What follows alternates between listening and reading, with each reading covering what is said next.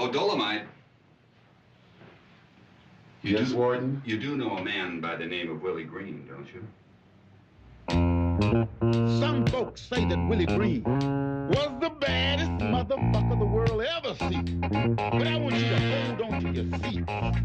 Hold on to them tight. Because you now getting ready to see the story of me. Yes, me, the badass Dolomite.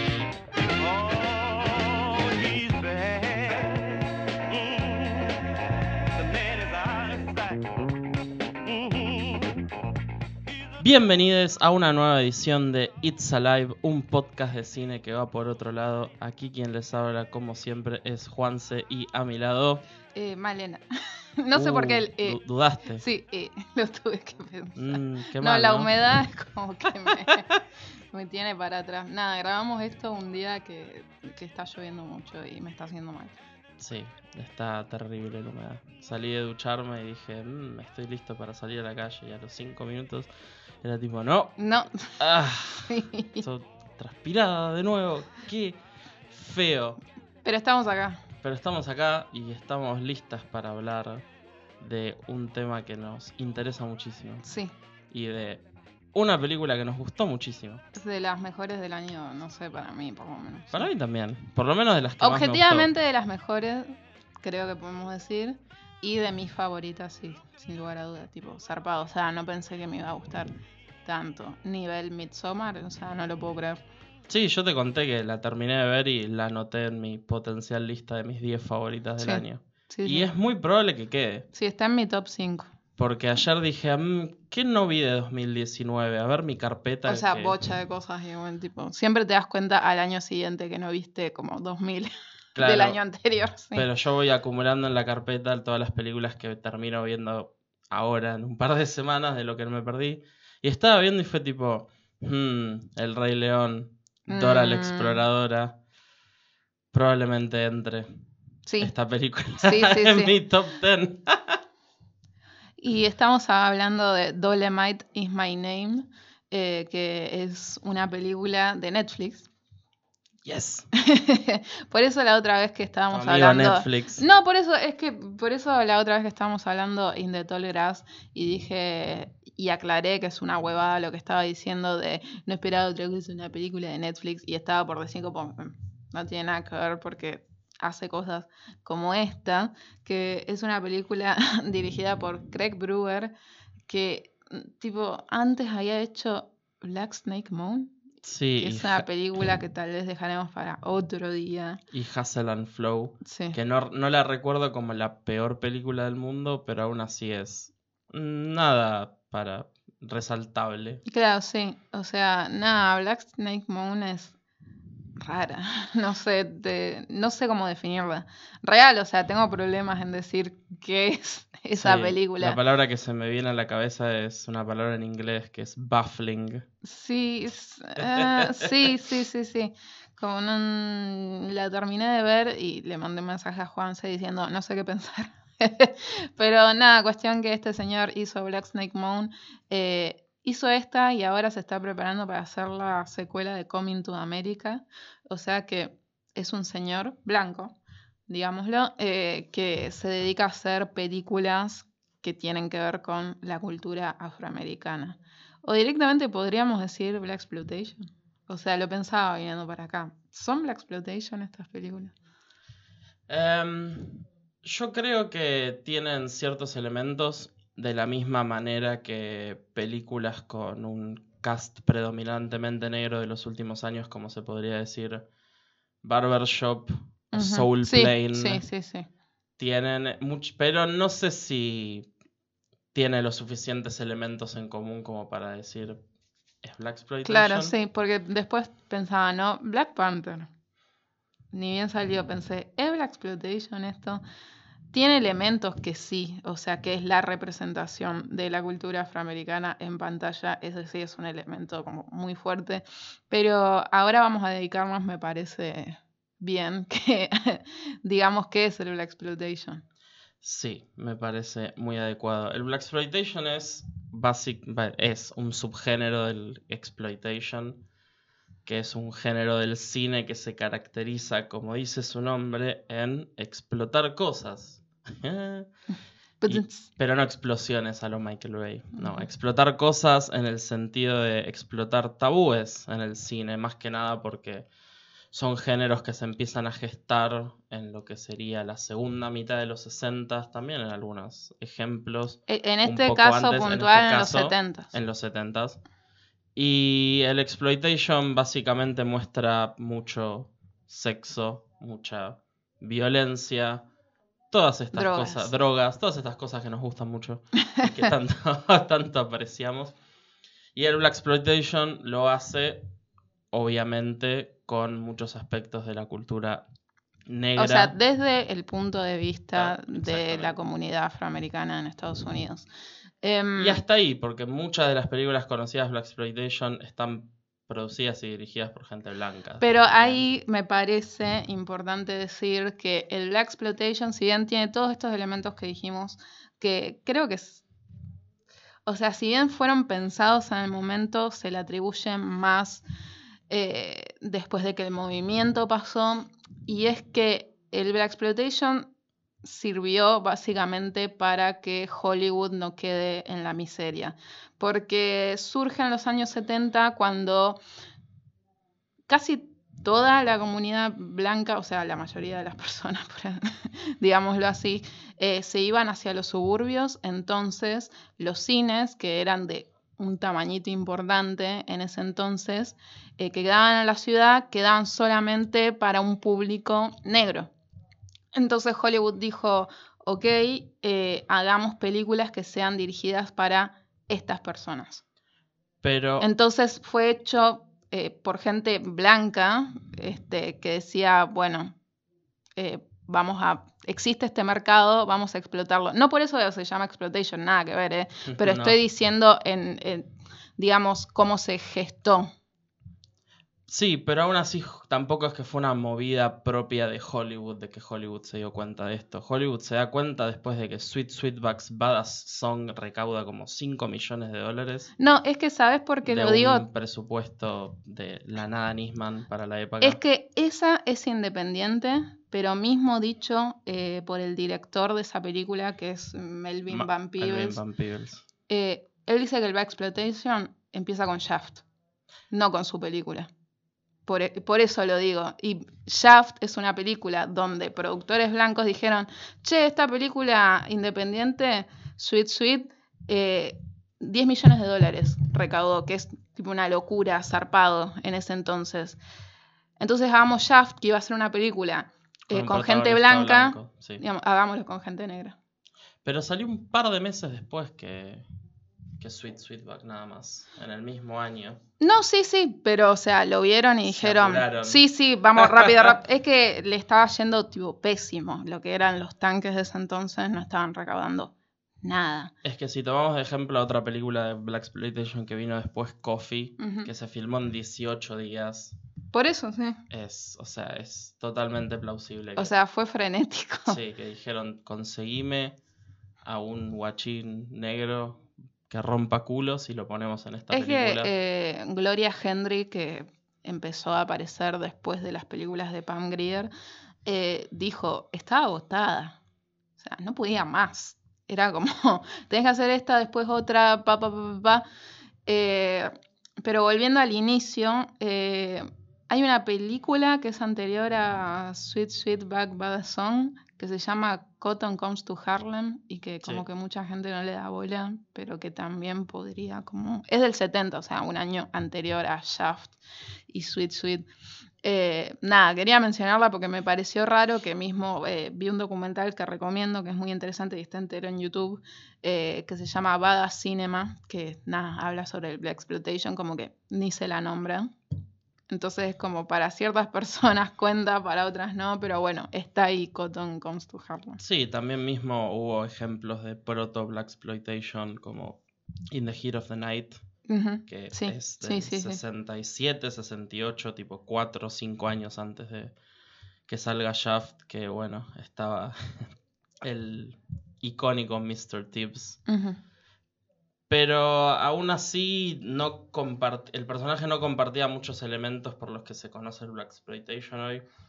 En el sentido de que el chabón era un detective bastante contenido, Claro. se podría decir.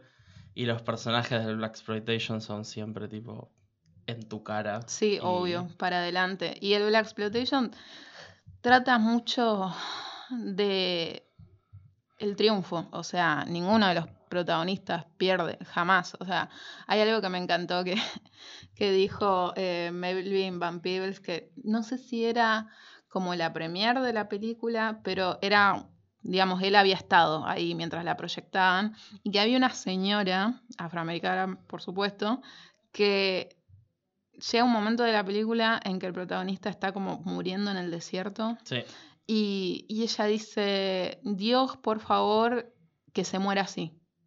Como que no lo mate un blanco, o sea, como que estaba rezando que se muera así solo. O sea, porque no se concebía que el protagonista, primero que sea negro, y segundo que viviera hasta el final. o sea, es muy loco, pero me, tipo, me encanta esa anécdota, me parece que retrata muy bien el impacto que fue en la cultura negra. sí, esa, la escena donde Sweetback está en el desierto y encuentra tipo un charquito súper mugroso de agua para mojarse la cara y tomar es tipo... Nada, es intensa, es una película intensa. Yo la estaba viendo ayer y pensaba, wow, increíble tipo que hayan podido hacer esto, porque bueno, la verdad es que la produjeron independientemente. Eh, ninguna, ninguna productora le quería dar plata. el- la plata para hacer la película se la prestó básicamente Bill Cosby. Que bueno, en- en- sí, sí, ya sí, sabemos. ya sabemos. El señor caído en desgracia. Y mu- mucha, no mucha, pero parte de la plata también con la que se logró terminar la película, porque al igual que Doulemite se quedaron sin film para seguir filmando, fue que durante una de las escenas de sexo de la película, que aparentemente el señor Van Peebles estaba filmando de verdad, le agarró gonorrea Tranqui. y demandó al Los sin- 70s. No, no, no, sí, demandó al sindicato como diciendo me lastimé en el laburo y le dieron una compensación y con eso compró la cinta que le faltaba para terminar la película básicamente. Qué bien. Y fue tipo wow, ¿Sabes qué? ¿sabes qué? Aguante todo. Sí. Y la película tiene un montón de recursos súper creativos para la época. Y no solo eso, para una persona que no tenía demasiada experiencia en el rubro tampoco. Y uno puede decir que la calidad de la cinta es pésima, que las actuaciones son pésimas, que parece que la película el chabón le editó con la pija, que es verdad, porque la edición es bastante mala. Pero el diálogo constantemente tira cosas que es tipo, esta película es del 71 Ujú. y está diciendo cosas que son no adelantadas, pero parecen adelantadas porque el mercado era blanco y no había películas de este estilo hasta esa época. Mismo que la película arranca y dice, esta película es para tipo toda la gente que está tipo siendo oprimida por The Man. Y dice protagonizada por la comunidad negra. Sí. Tipo, sí, sí. corta, esto es un statement, esto es una película radical. Y es muy difícil de ver hoy en día por todas las cosas que vengo diciendo, pero para mí es una película muy importante. Y realmente creo que se le tendría que dar un poco más de bola, a pesar de que está en el libro esas mil un películas que hay que ver antes de morir. Sí, igual ya hicieron no sé cuántas ediciones, así que Sí, no tengo idea. Pero yo no conozco a nadie que haya visto esta película. Y no. Mismo No, no, no, no. en la- no, igual nada, yo este, cuando estudié cine había gente que no había visto Pulp Fiction, entonces es como, Bueno, ¿qué, qué- qué le estamos pidiendo claro. a esta gente? después- Entonces, Eh, vino Shaft.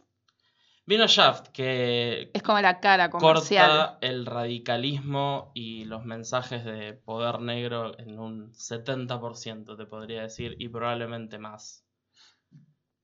Destinada a un público negro, pero a la vez también a un público blanco. Sí. Como Sí. trae- tipo intentando atraer a la mayor cantidad de gente posible, pero más que nada a la, a la comunidad también. Sí, porque fue muy fuerte ver un protagonista de estas características, que el actor era Richard Roundtree, que primero que estuviera buenísimo, tipo primero, eh, o sea, algo que tienen los, la mayoría de los protagonistas de Black Exploitation, que me parece que es hasta necesario, si no, no podías tener una película, es que tenías que ser muy atractivo físicamente. Y es este tipo que, o sea, como es atractivo, me encanta porque tipo el tema del principio eh, tiene una letra, en un momento en la letra dice como, ¿quién es la máquina sexual que atrae a todas las mujeres? Shaft. sí. Eh, y, o sea, tenía una fuerza física descomunal también. No le importaba nada, decía lo que quería y conseguía lo que quería también. O eso fue fuerte, como ver a esta persona que sea negra, que tuviera todas estas características, ¿no? Que fuera el héroe. Y tres años antes de Dirty Harry. Sí, O sea, también ver a un personaje que es un policía, forma parte de la ley, haciendo las cosas que hace. sí, Que bueno, muchas de estas cosas después también se, se llevan al extremo en, en Los Simpsons con el personaje de McBain, sí. de tipo al demonio con el libro y tipo dispararle a la... Eso, mucho es de Shaft también. Sí, sí, sí, sí, no sí. tanto de... Sí, se cagaban todo. Básicamente. Pero aún así la película em, no es de las mejores del género. No, o sea, para mí es prácticamente obligatoria verla de todas formas por esto que estuvimos contando, como que es la primera Black Exploitation. Eh, y también para entrar en este mindset de, de la gente en ese entonces que se encontraban con una película así que nunca antes habían visto, que el chabón era como una especie de justiciero del barrio que le importaba la comunidad, además de, o sea, no se enfocaba tanto en él mismo, sino también en lo que era justo para el resto, ¿no? Eh, y después vino, inmediatamente me parece como, creo que es del 72, es Superfly. Mm, Sí, es del 72. sí, creo que sí. Que eh, la dirigió el, el hijo del director de Shaft. y es interesante, o sea, ta- para mí Superfly tampoco es de las mejores películas que tiene para ofrecer el subgénero, pero es interesante porque el, el protagonista, que se llama Priest, es un vendedor de cocaína, o sea que es como un antihéroe y lo, también la- el actor es Ron O'Neill, que me re frustra porque actúa muy bien. Es un muy buen actor. Y, o sea, venía como de, de Broadway, entonces requería tener un protagónico en el cine. Y nada, es como la personificación de lo cool. O sea, la película se llama Superfly, como con eso. Listo, entendimos todo. El Supremo. O sea, I mean. Y, y es la primera vez que se empieza a mostrar más la moda, como cómo se vestía esta gente, como los pimps o los pushers, como le, como le dicen ellos. No sé, es como que se empieza a mostrar otro lado de la cultura afroamericana. Eh, para mí es importante verla por eso, más que nada. Y por también hace, com- como dijiste, como hace ciertos comentarios de estas películas que tal vez no son las mejores, pero que sirven un montón para entender ¿no? el tiempo en el que se gestaron. Eh, hay una línea de diálogo que está buenísima que es Priest hablando con, con otro tipo que está en la misma que él, que vende cocaína, y le dice como yo sé que en la que estamos metidos es difícil, pero es lo único que el hombre nos dejó hacer. O sea, establece que lo- los negros para ser, entre comillas, alguien, para ser exitosos, para tener lo que tienen los blancos, para, no sé, tener un lindo departamento, comprarme la ropa que se me canta, tener un auto, tengo que vender droga. O sea, no me queda otra. Porque Es, las alternativas no están disponibles. claro, es o vender droga o ser proxeneta. Es como, es lo que hay. Sí, porque no tienen el acceso a la mejor educación, ni los derechos, ni nada de eso. Em, sí, también pensaba mucho en una frase de Sweetback, que, como decía, es una película radical en la que casi toda la película es un mensaje con elementos de explotación cinematográfica aquí y allá. Y después en lo que es el Black Exploitation, Black Exploitation, eso se revierte que es tipo, ah, todo, y cada tanto una frase como esta, como decís, que cuando a él lo están persiguiendo, porque la, la trama de Sweet Sweetback es que él es un prostituto que salva a un miembro de los Panteras Negras de que lo mate la policía y toda la película es tipo la policía persiguiéndolo a él. Y en un momento la policía piensa que el chabón está en un lado y no está ahí y matan a una persona que no es él. Y uno de los policías dice, este no es Sweetback. Y otro le contesta, ¿acaso importa? Claro, como. Y nada, por eso yo pienso que hay muchos detractores y mucha comunidad negra en esa época, no tanto ahora con 40 años de historia y tipo decir, ah, yo puedo hablar de esto porque ya pasó y eso. Se quejaban del género, de que tenía muchos estereotipos, de que mostraba a personas negras en roles que no estaban buenos para la comunidad, como vos habías dicho, tipo chulos y... Sí, es que con Superfly después viene The Mac y Mm. este Willy Dynamite o Robert Dynamite, no me acuerdo bien cómo es el título de la película, pero que sí, básicamente los dos protagonistas de esas películas son proxenetas y con todas estas ropas ostentosas y estrafalarias, pero que como que dentro de la comunidad, eh, o sea, lo digo por haber escuchado, no sé, gente como Samuel L. Jackson hablando del tema, como que los veías y decías, ah, esta gente, qué genial, me encantaría ser así, como, no sé, tener eh, estos sombreros de piel o estar con muchas mujeres, rodeado de muchas mujeres. Pero sí, este, estaba eso presente también, como, che, capaz estás mostrando que las personas negras podemos ser una sola cosa. Pero a la vez, como dijo Pam Grier en una entrevista, es como, yo sé muy bien que la mujer negra no es lo que yo mostré, que la mujer negra es mucho más y que puede ser otras cosas. Pero alguien iba a ir al cine, alguien iba a pagar una entrada para ver algo que no fuera lo que estábamos mostrando. Y la verdad que no. O sea, entiendo, por supuesto, como la queja y que nada, sigue hasta el día de hoy con un montón de, no sé, muchas veces se la bardea a alguien como, no sé, Cardi B por ser como es, como la mujer negra no es eso, como, ¿qué haces? Sí, o Nicki pa". Minaj O. Nicki Minaj. Y no, bueno, o sea, ya sabemos que no, pero es lo que vende.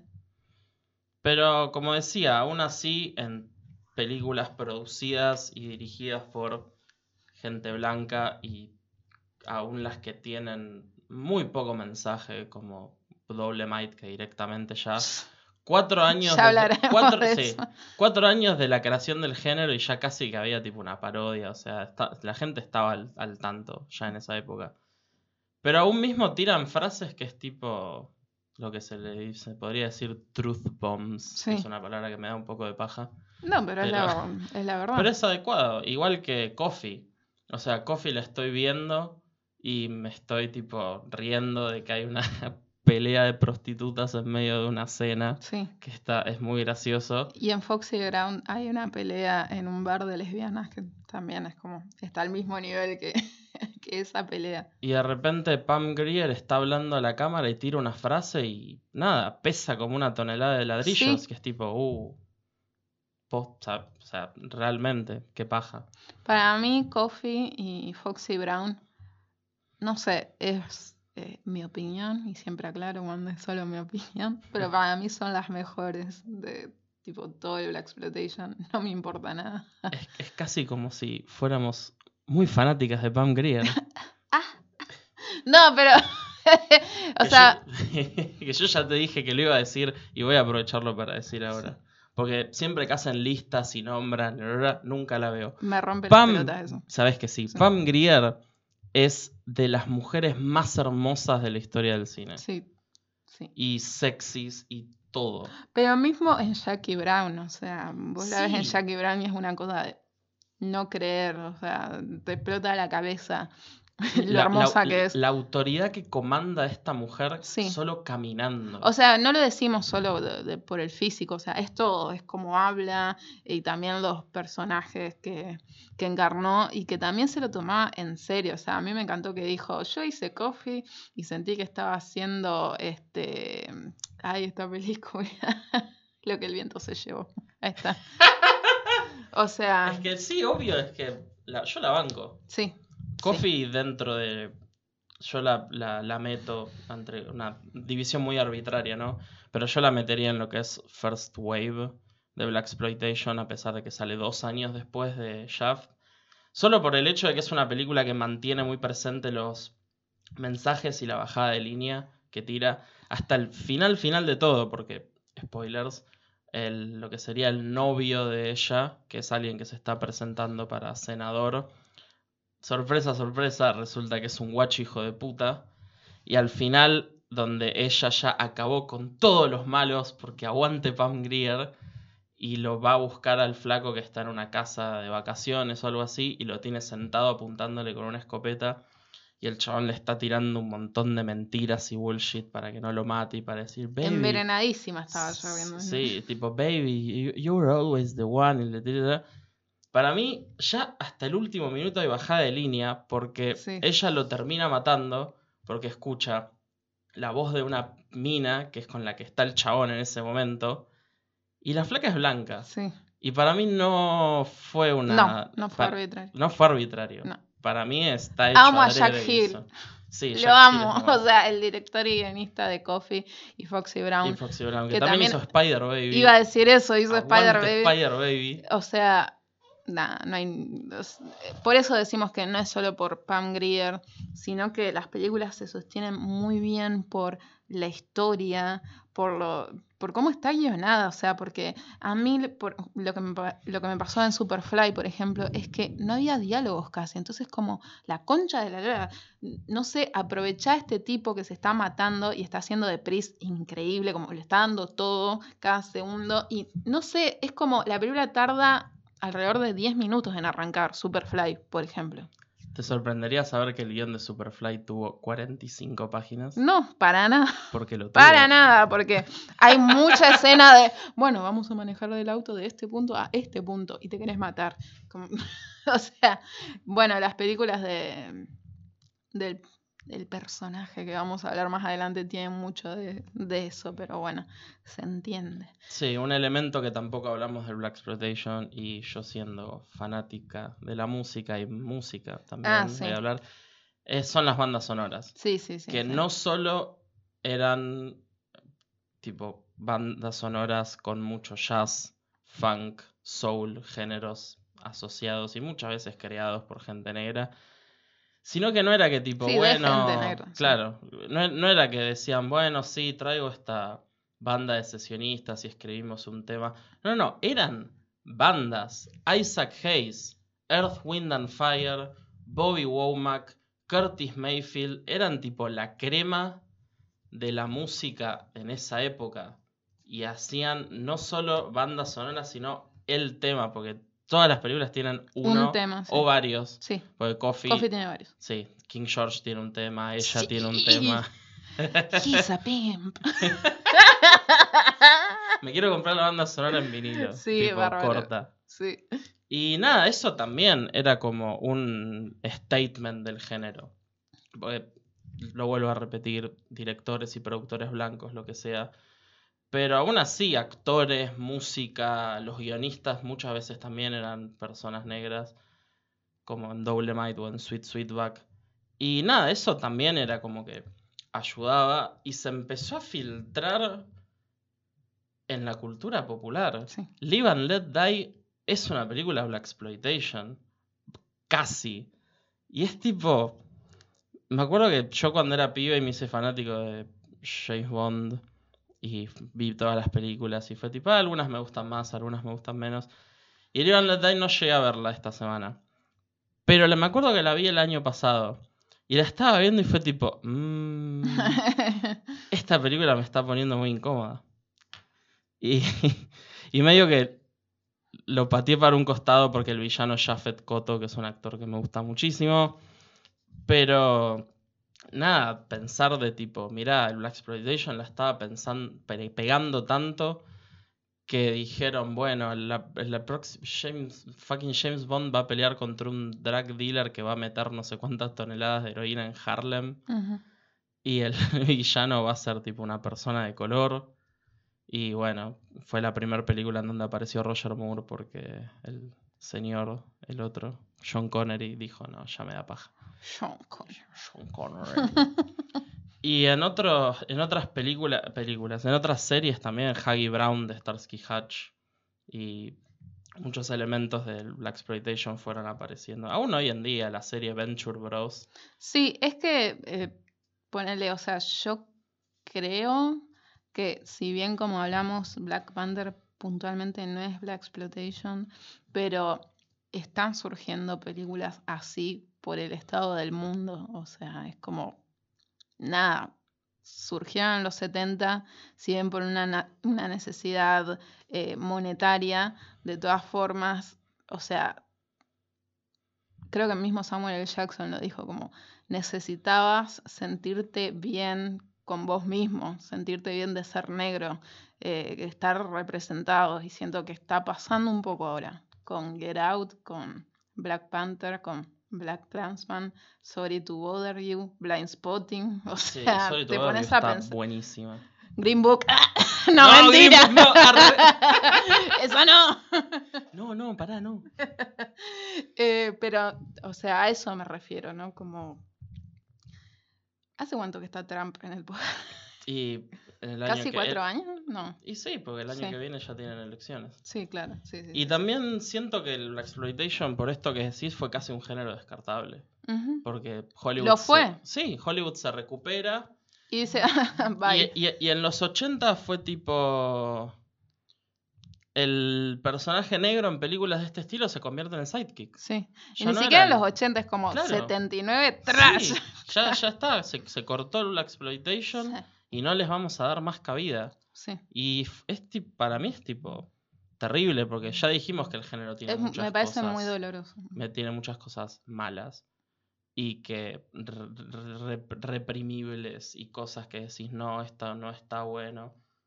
Pero vos te pones a ver películas de finales de los 80 y principios de los 90 de Spike Lee o John Singleton que agarran lo bueno de todo este género Sí, obviamente. Sí. y hacen películas increíbles como Boys in the Hood y Do the Right Thing. Y yo me pongo a pensar, podríamos haber tenido películas así en el 85, en el 84. es Si- que les si cortaron no, las alas, fue eso lo que pasó. O sea, le cortaron las piernas como el Diego. No, es que no le, real no le dieron lugar ni tiempo para crecer y ser algo más y no quedarnos en las películas de Kung Fu, que estaban geniales, o sea, sí, Black Belt yo la veo, la Sí. puedo ver 70 veces en la misma semana. sí. Eh, pero sí, de que todo este mensaje pudiera, no sé, haber sido un poco más trabajado. Que lo está, o sea, lo está en toda la década, o sea, olvídense que lo está. Pero es como vos decís, pudo haber sido otra cosa y tipo mucha gente que trabajó durante el Exploitation después no volvió a trabajar. No, en Melvin Van Peebles yo lo tengo por Sweet Sweetback y por callback al último capítulo. En, hace de Dick Halloran en El Resplandor Sí. de televisión del 97 de nuestro amigazo Mick Garris. Un beso. Un beso. Igual sí, Y- aguante mi guerra, pero Sí. bueno. Y después en Badass, que es básicamente un documental sobre Sí, su pero propia después película. nada. Después no- Nada. Nada conocido, porque el chabón actuó en muchas cosas. Sí, Pero mismo, en- o sea, mismo ellos lo dicen como, no hemos sobrevivido. a-". No, Pam Grier tampoco. No, o sea, y es más, o sea, justo, qué bien que lo decís, porque mismo ellos dicen, no, la única como que sobrevivió es Pam Grier, y ni siquiera. No, ella tuvo un par de series de televisión de finales de los 70, me parece, y algunos intentos de piloto que nunca levantaron y algunas películas aquí y allá. Pero puede que mi conocimiento de cine esté como flojo en lo que es en esta época. Pero para mí, Pam Grier entre el 81 y hasta Jackie Brown, yo no la tengo de nada. No, por eso. Por eso te digo. Eh, triste. Sad. sad, This is so sad. sad. Bueno, pero igual sí. Em, así que ya habiendo establecido todo esto, podemos hablar un poquito de quién es Rudy Ray Moore, el protagonista de Dolemite is My Name, o sea, Eddie Murphy, eh, el gran Eddie Murphy. He's back, yo. Sí. Eh, hace de Rudy Ray Moore, que fue un personaje muy, muy raro, muy estrafalario y muy especial para toda la gente que trabajó en Dolemite is My Name. Y por eso, para mí, la película se siente como algo más. Es, es, es especial. Esa es, la, esa es la palabra para mí que la define, especial. Yo siento que en Dolemite is My Name se alinearon todos los planetas y es- trabajó toda la gente que tenía que trabajar. Y el resultado es esta película hermosa, para mí es hermosa. Eh, Es que lo es, tierna. Sí. Eh, Rudy Ray Moore era un señor que a mí me encanta cómo lo define Eddie Murphy, que dice que es el perdedor que se negaba a perder. Era un señor que eh, como que toda su vida la quiso pegar en algo. Y, para mí está muy relacionado con todo el espíritu del Black Exploitation, porque era gente que quería tener plata.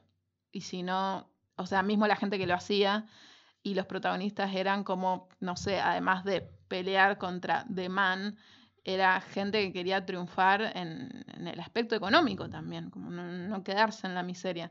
Y Rudy había empezado siendo cantante, no funcionó. Entonces dijo, bueno, capaz esto de la comedia puede funcionar, ¿no?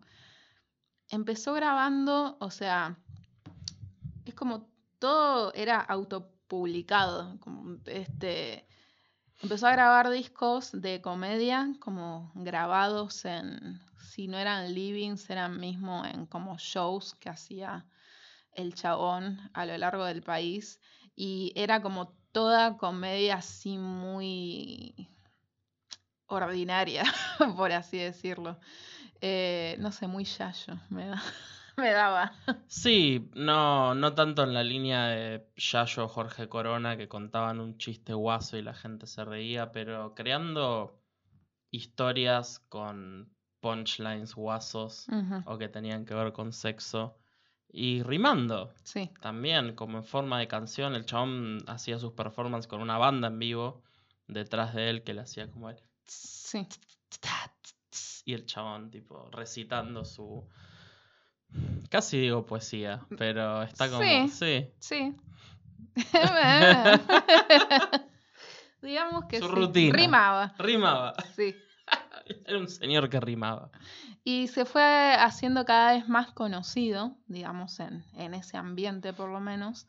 Entonces dijo, bueno, tal vez la forma en que me conozca todo el mundo sea a través del cine. Quiero hacer una película. Sí, porque la película de bueno, Dolemite is My Name muestra el ascenso de él como cómico de una manera casi meteórica, pero al mismo tiempo por conversaciones que él tiene después, la película se, muestra muy bien que es tipo, sí, en las 10 cuadras de amigos que te conocen, Por eso, sí, sí, sí. en la comunidad. Por eso dije en ese ambiente. Sí, por eso que nada, me parece brillante por parte de la película. Sí, de los escritores, Scott Alexander y Larry, y no quiero decir el apellido, pero Larry, o sea, ya sabemos quién es. Un para mí, dos genios absolutos porque son los responsables de haber escrito Ed Wood, eh, probablemente la mejor película de Tim Burton. O sea, los chabones se dedican, Mi favorita por lo menos. sí, la mía también, Hacer biopics. a hacer biopics, pero también, o sea, biopics de personas mm, raras. Border. Bo- sí, eh, Versace, algunas medias Larry como Flint. Larry Flint. eh, ¿La llegaste a ver, Larry Flint? Sí, ¿Te gustó? sí, me Está gustó, buenísimo. Está buenísimo, sí. Yo te había dicho. Eh, eh, este comediante que se me fue ahora el nombre, pero ellos hicieron Man on the Moon también. Ah, em, Andy Kaufman. Andy Kaufman también, Esa película es hermosa. un señor también border. Logran capturar la esencia de estas, Simpson. de estas personas que parecen incapturables. Sí, Son como ese Pokémon shiny raro que viste una vez y no vuelve a aparecer. sí. Y los chabones hacen películas tan sólidas. ¿Cómo me hubiese Tan gustado buenas. que hicieran eh, la de Coso? La de Zac Efron. La de Ted Bundy, ah, hubiera sido mucho Hubiese sido otra historia. Hubiésemos dicho que probablemente es una de las mejores películas del año, pero bueno, no fue así. Pero no. Eh, y mismo ellos, o sea, la película se viene como ideando desde hace como 15, 16 años, cuando Eddie Murphy les pide de verlos, de tener una reunión, y mismo Eddie Murphy les dice, me encanta Ed Wood, y como que en la reunión todo el tiempo hacía distintos personajes y hacía todas las voces, o sea, era fanático de Ed Wood. Y ahí ¿Cómo es no cuando- serlo? y ahí es cuando le... di- No, pero a mí me sorprendió como Eddie Murphy diciendo, me encanta Ed Wood, como soy fan. Y ahí es cuando le dice, ¿conocen a Rudy Ray Moore? Cuestión que estos dos chabones son, eran fanáticos. eh, se la pasaban en la facultad viendo como VHS, de, particularmente el tráiler de The Human Tornado, Uf. porque les parecía la cosa más loca que habían visto en su vida. Y nada, o sea, estuvieron como con la idea desde ese entonces y, y mismo como que siempre se habían prometido a ellos mismos que nunca iban a hacer un guion para una estrella porque eso les había dicho su agente como, miren, nunca trabajen para X actor o actriz puntual, porque después el guion nunca lo van a leer, va a pasar un año y se va a caer el proyecto, o sea, como Claro. no se encadenen a esta gente. Y la primera vez que lo rompen esta promesa es con Eddie Murphy. Y Es mira cómo funcionó. Es que Eddie Murphy em, me hizo, cuando viendo la película me hizo acordar mucho a este señor de las, de los cuales las dos somos muy fanáticos, que hace los videos que habla sobre los acentos de los actores en las películas y muchas veces hace videos de viendo a actores y actrices haciendo de gente en la vida real, de la cual hay grabaciones, hay audios, hay videos y compara Sí, y dice, mira, está haciendo esto como esta persona y la, cómo pone la lengua y habla, bla, bla, bla". Y yo siento que viendo Doulemite y viendo The Human Tornado y Pity Whitstroy escuchando, porque escuché un par de cosas de los Sí. discos de comedia de Ruby Ray Moore, y viendo la performance de Eddie Murphy, Eddie Murphy yo creo que lo que intenta hacer no es tanto una... No es una im- imitación. No, es una evocación del personaje que para mí es súper interesante. no es, no es el nivel de tipo imitación, entre comillas, y perfección de, volvemos a Ed Wood, de Martin Landau en Bela Lugosi, Sí, donde yo veo Ed Wood y para mí Martin Landau no está, sí, pero al mismo tiempo yo veo Double My My Name y para mí Eddie Murphy tampoco está.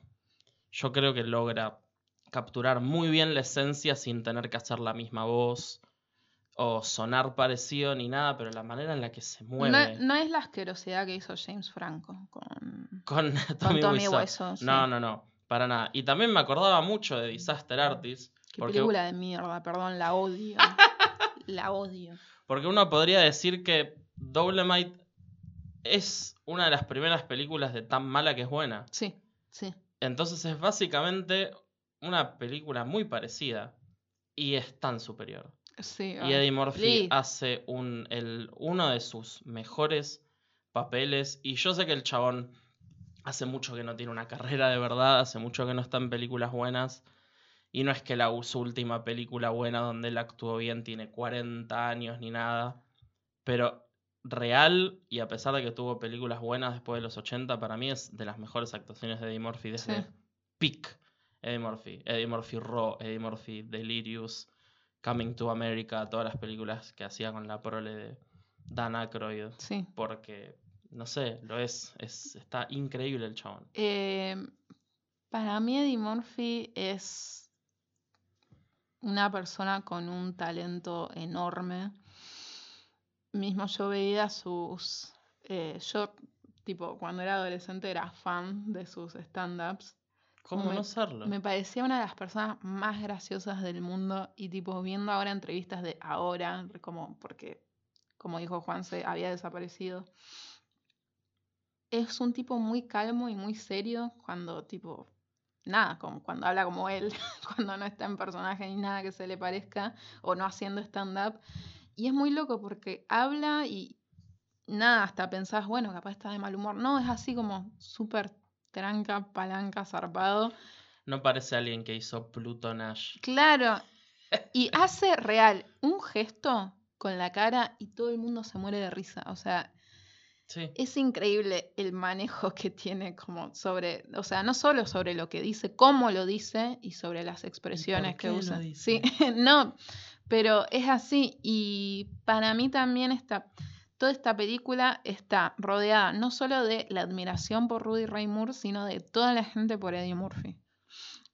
Todo el cast por Eddie Murphy, por el o sea, Wesley Snipes dijo, es un sueño cumplido haber hecho una película con Eddie Murphy y era algo que quise hacer toda mi vida. Keegan, que está en la película, que eh, nada, es del dúo Keegan. Keegan Michael Key de Jordan, de, con Jordan Peele hizo Keegan Peele, Sí, un programa de sketch que está buenísimo. sí, o sea, nada, como un tipo muy renombrado, dijo eh, como los dos héroes de la comedia para mí son Peter Sellers y Eddie Murphy. o sea, ese nivel de estar al lado de esta leyenda. Es que es una leyenda. Sí, sí. No, y el resto del cast también está compuesto por grandes, grandes actores de los últimos años. Está Mike Epps, está Craig Robinson haciendo la persona que hace la música de la película. Está Titus Burgess, que a, a mí me encanta, y Bueno. Unbreakable Kimmy Schmidt me parece una serie muy graciosa y él es el mejor personaje de la Bueno, serie. Titus no podía creer que Eddie Murphy lo había pedido a él. O sea, en todas las entrevistas que vi es como un, con- un constante agradecimiento a Eddie Murphy. O sea, como gracias por darme esta oportunidad de trabajar en este proyecto con vos. Eh, no sé, mm, me pone de un humor muy especial como ver todo esto. Es que yo creo que acá en Argentina Eddie Murphy lo- se lo tiene muy arriba porque mismo chicos y chicas de nuestra generación crecen con películas como Doctor Dolittle y gente de por ahí una generación anterior creció en los 90 viendo que en Canal 13 y en Telefe pasaban Policía en Beverly Hills. Sí. Entonces yo creo que la gente en Argentina le tiene un aprecio muy grande a Eddie Murphy, pero muy poca gente sabe que Eddie Murphy en los 80s en Estados Unidos era Eddie Murphy. Saturday Night Live, papi. Intocable. Estrella bona fide desde el 85. Tenía 20 años. o sea, El chabón era un pibe. sí. Creo que lo único en su vida que nunca pudo hacer fue ganarle a Prince en básquet, nada más. todo, todo lo demás lo, lo hizo y llegó. Y bueno, tener una carrera musical porque Party Every Night o como se llame es un tema de mierda. Y los discos de Eddie Murphy son una mierda. Pero bueno, alguna falla tenía que tener el Sí. hombre, ¿no? Por el amor de Dios. Sí, es que real, o sea, solo tuvo como técnicamente una sola entrevista en su vida y triunfó, que fue con la gente de Saturday Night Live. Y aparte me encanta cómo lo cuenta, es como... en- para entrar a Saturday Night Live tuvo una primera entrevista que estaba solo y un señor sentado en una silla que le dijo, haceme reír. Probablemente Lord Michaels. No sé, o sea, pero una sola persona no se rió en todo el... Y el chabón dijo como que no se paraba de mover y decir pelotudeces y decir todo su repertorio. Se fue de- como del lugar y a la semana lo llamaron de nuevo. Y esa vez había dos personas que le dijeron, hacernos reír. Nada. A la otra semana, tres personas que dijeron, haceme reír. Y que la máxima reacción que tuvo fue como un... y nada más. Es que lo que pasa con Saturday Night Live, y es una práctica que se hace casi desde que arrancó, es que cuando se hacen las audiciones de la gente nueva, antes solo las veía Lord Michaels, capaz con una persona más. A partir de no sé qué año, pero ya en los 90, las audiciones de gente negra, de gente negra, ups, de gente nueva, las presenciaba mucha parte del cast que estaba ya en el programa. Y la única orden que había de Lord Michaels para esta gente que veía las audiciones era no se rían. Porque no les tienen que dar confianza, ellos tienen que hacer su mejor trabajo aunque la gente no se ría, no les den tipo la esperanza de que capaz los contraten porque capaz no. Y Bill Hader cuenta que él en su audición hizo reír a Tina Fey y se sintió muy bien al respecto. Y mismo cuando él estaba viendo la, la audición de Kristen Wiig, lo tuvieron que echar del estudio porque el chabón sí, se es que me estaba lo imagino. sí. descostillando de risa en el piso.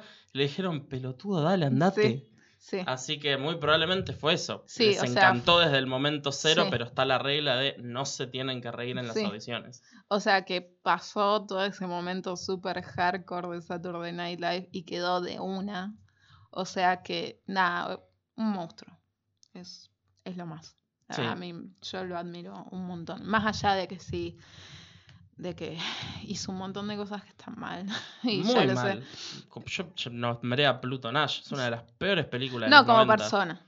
Ah, como persona, sí, hizo la gran Bob Marley de dejar Sí. hijos por todos lados. Sí, y igual medio- según lo que me dijiste, como que está todo arreglado ahora. Hace poco se sacó una foto con 10 hijos de él, Sí.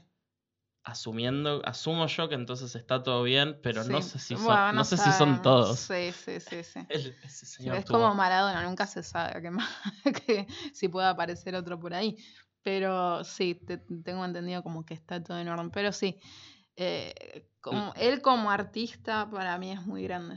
Sí, y para mí en Dolemite is My Name, tanto él como el cast, como los guionistas y como el director, hacen un trabajo excelente, Sí. mostrando al Rudy Ray Moore la nada, Rudy Ray Moore sintiendo este, esta primera ola de fama con su comedia, Rudy Ray Moore peleando con todo lo que tiene para que le produzcan la película que él quiere hacer Sí, filmando la película, todo el quilombo que se comió haciendo la película.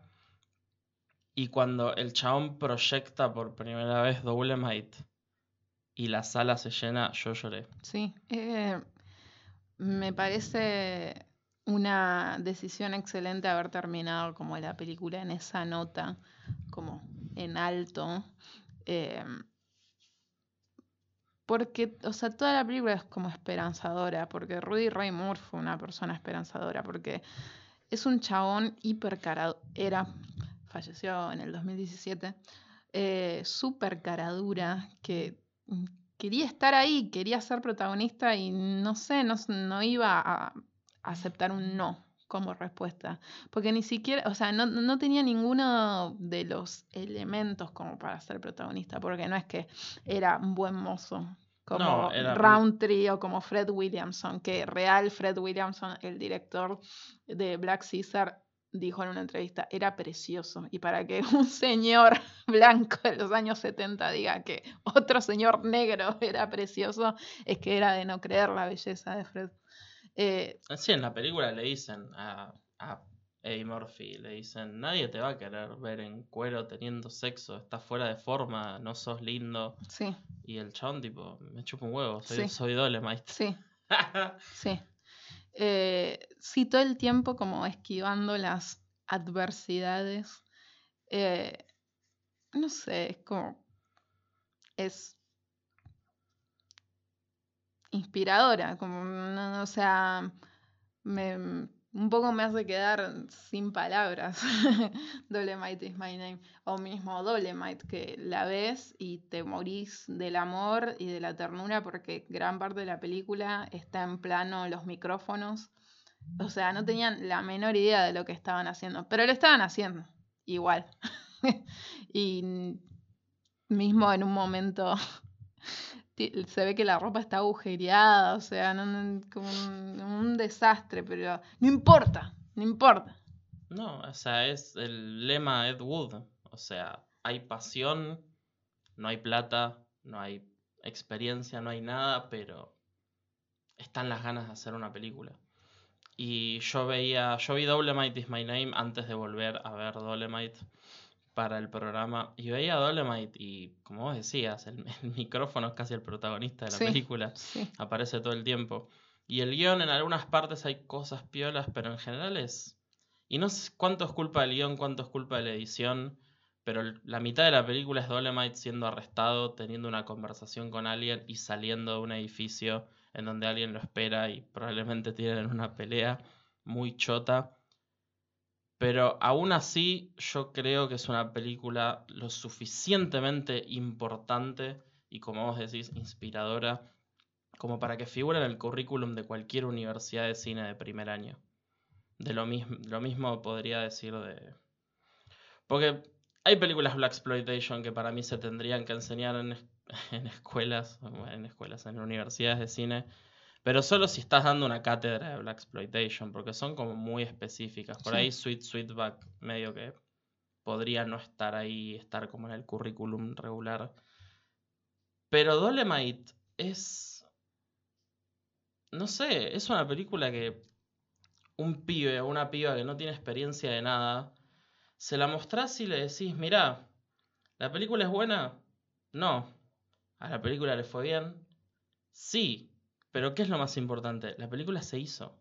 Y la hicieron como ellos quisieron, con la gente que quisieron, de la manera que quisieron. Y el sentimiento que, que genera Dolemite en alguien como yo que estudió cine o que le gustaría hacer cine en algún momento de su vida es, como decíamos, es simplemente inspirador. Sí. Y acompañada de Dolemite is My Name para tener un poco de referencia Sí. también no viene mal, pero A mí me pareció muy inteligente también que los guionistas, a la hora de mostrar todo lo que fue el proceso de filmar Dolemite, como que mezclan escenas de otras películas de él, que son The Human Tornado, eh, Disco Godfather, y como un poquito de referencia a Pete Whitstrom. muy pocas. Sí. Eh, sí, apenitas ahí, pero está buenísimo para que una persona que no tiene idea de quién es Rudy Ray Moore eh, entienda a Rudy Ray Moore como concepto, ¿no? Como qué era lo que este tipo venía a presentar, porque si vos ves Dolemite, la original, y la, la realidad es que es una película que no pretendía ser una comedia. O sea, no, y mismo en la película es muy dulce que todo el tiempo Rudy Ray Moore dice, ah, esto es como Shaft, va a quedar como Shaft. O me vi como Shaft, eh, o sea, pretendía hacer algo así un poco más parecido a eso, como un drama policial. Después sí, el resto sí ya se empezó a, a soltar y ves algo como Pity Whitstro que es comedia directamente. Eh, pero sí, eh, me encantó eso, como que hagan esta mezcla de todas las películas del chabón. Y quiero, ya que estamos hablando, me acordé de Human Tornado, quiero este, destacar el trabajo inmenso de Ruth Carter, que es la vestuarista de Dolemite is My Name, que si no saben quién es, también trabajó en Do the Right Thing y ganó un Oscar hace poco por Black Panther. Eh, es de no creer, es, el vestuario es bellísimo. Ojalá gane en los próximos Oscars si para mí. nominan. Para mí, re, la re van a nominar y ojalá gane porque es, o sea, captura la esencia de la época y de la cultura afroamericana a la perfección, como también, es- no solo la cultura afroamericana, sino como esta cultura del pimp o del pusher, como esta persona que quiere mostrar que tiene plata o que es más importante que el resto, digamos. Sí, porque yo tuve muchas veces esta conversación y yo sé que vos tuviste conversaciones parecidas, porque cada vez que alguien tiene alguna duda o quiere hablar de cine es tipo, vos, que te gusta el cine. Sí, Que, y te queda, no sé, una tipo, mierda. "Mm, no sé si no sabemos, pero nada. No, o sea, yo siempre como que me defino como una persona que le gusta ver películas, no sé, Claro. nada. Y no mucho más que eso. No, no mucho. Y me han venido a decir más que nada en la época cuando pasó de tipo, ¿qué opinas de que Black Panther la nominaron a mejor película? Y muchas de estas conversaciones también se dieron después de que se fue esa gala de los Oscars. Y yo siempre dije, mira, que la hayan puesto como mejor película, mira, ¿qué querés, que, ¿qué querés que te sí. diga? Debatible. Pero los dos premios que se ganó, Claro, se sí. los merecía completamente. Sí, no Más sé- que nada el del vestuario. Sí, no sé música porque creo que había como cosas mejores. Eh, por lo general, lo que escuché o puntualmente lo que, lo que la gente de los Oscar decidieron mostrar sonaba como una cosa genérica de superhéroes horrible. Igual me olvidé que ganó como mejor música. Yo me refería a diseño de producción. ah, está bien, sí, sí, se lo El merecía. de mejor música es como. Sí, no, la verdad estaba que no. bien. Para ponele, mí no. ponele. Pero diseño de producción y, y vestuario. Sí, eso sí, a las está, piñas. Sí, cero sí, bien. Y esta chabona es una genia. Sí, Ruth Carter. Nada, mucho amor para esa señora. La rompe. Así que bueno, después de estar hablando durante muchísimo tiempo sobre el Black Exploitation, sobre Rudy Ray Moore y sobre Dolemite is My Name, creo que las dos estamos muy felices de decir es una de las mejores películas del año.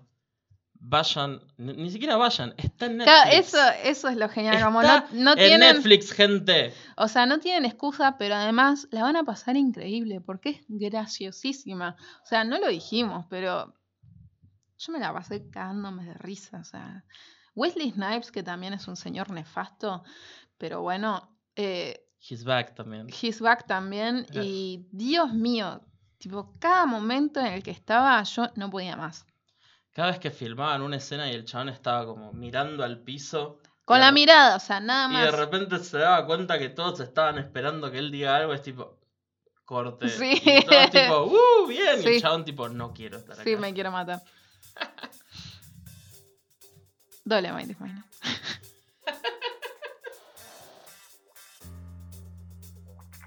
Hemos llegado al final de este programa, así que vamos a decir, como siempre, cuáles son nuestras recomendadas. Eh, ya se habrán imaginado que, por lo que hablamos, por lo menos yo, estoy segura de que Juanse también, recomienda Coffee y Foxy Brown de Jack Hill. Vos sabés que sí. Pero no, yo las películas que elegí eh, no son tanto de la época. Bueno, no son de la época Black Exploitation.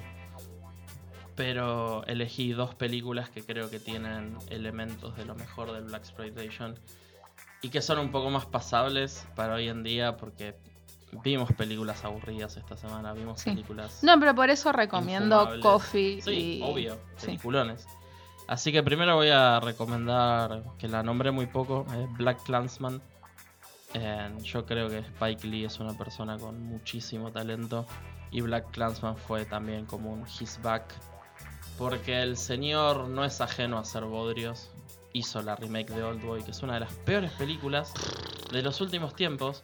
Pero el chabón hizo Do the Right Thing, que es una de las mejores películas de toda la historia. Sí. Entonces el talento que tiene es innegable y yo creo que está completamente desplegado en lo que es Black Clansman. Peliculón, me encanta. Y hay una pequeña conversación en- de los protagonistas hablando sobre el Black Exploitation, donde uno de los personajes dice, pero este chabón es como re capo, re pimp, y le dice, pero es un cana, boludo. En la película está todo bien porque es fantasía, pero vos sabés que en la vida real nos cagan a tiros. Y nada, es muy breve, pero es una gran película. Y después nada, Jackie Brown. Sí, yo también, que es mi película favorita de Tarantino y la mejor para mí. Porque la realidad es que el exponente más grande de lo que es el Black Exploitation en el mainstream de los últimos años es Tarantino. Sí. Es una persona que se fumó absolutamente todas las películas que nombramos hoy. Fue a y los más. 13 años a ver de Mac. Eso no le hace bien a un pibe. Mirá cómo quedó. Claro. Pobrecito. Y, y nada, la película tiene por ahí no tantos elementos, o sea, el más obvio es la música y Pam Grier y algunas Sí. otras cosas. O sea, y tomó allá. la tipografía de Foxy Brown para la de Jackie Brown. o sea. Claro, pero en todas sus películas siempre un pequeño elemento de Black Exploitation hay, desde Pulp Fiction hasta Django, que Django sí es una película Black Sí. Exploitation, porque hay muchos western Black Exploitation. Sí, mucho que no hablamos Que no de hablamos eso. O sea, nombramos el Kung Fu, pero no el Western. sí. Porque la realidad es que no hay ningún western de Black Exploitation que esté tipo a la altura de algunas películas que nombramos y mismo la mayoría son medio aburridas. La verdad no lo voy a decir porque no las vi. Yo vi muy pocas y hace mucho tiempo y es como nunca me gustaron tanto como las otras. Está bien. Pero nada, Black Clansman y Jackie Brown Sí. peliculones. Y no, nom- y no Mm. nombramos tam- tampoco, ya que nombramos el Kung Fu y el Western, pero que el Black Exploitation también se metió en el terror. Entonces hay cosas Sí, como Drácula. Drácula y Blackenstein y El Exorcista también, Black Exploitation, que ahora no me acuerdo el nombre, pero tiene otro nombre. Eh, no es El Exorcista Negro. The, Bl- The Black Exorcist. claro, claro, no es así. Eh, así que bueno, creo que eso ha sido todo por hoy. Eh, como nos ha enseñado Rudy, no, nunca duden de ustedes mismos, no se droguen, porque es muy moral Rudy en todas sus películas. Y hagan el bien,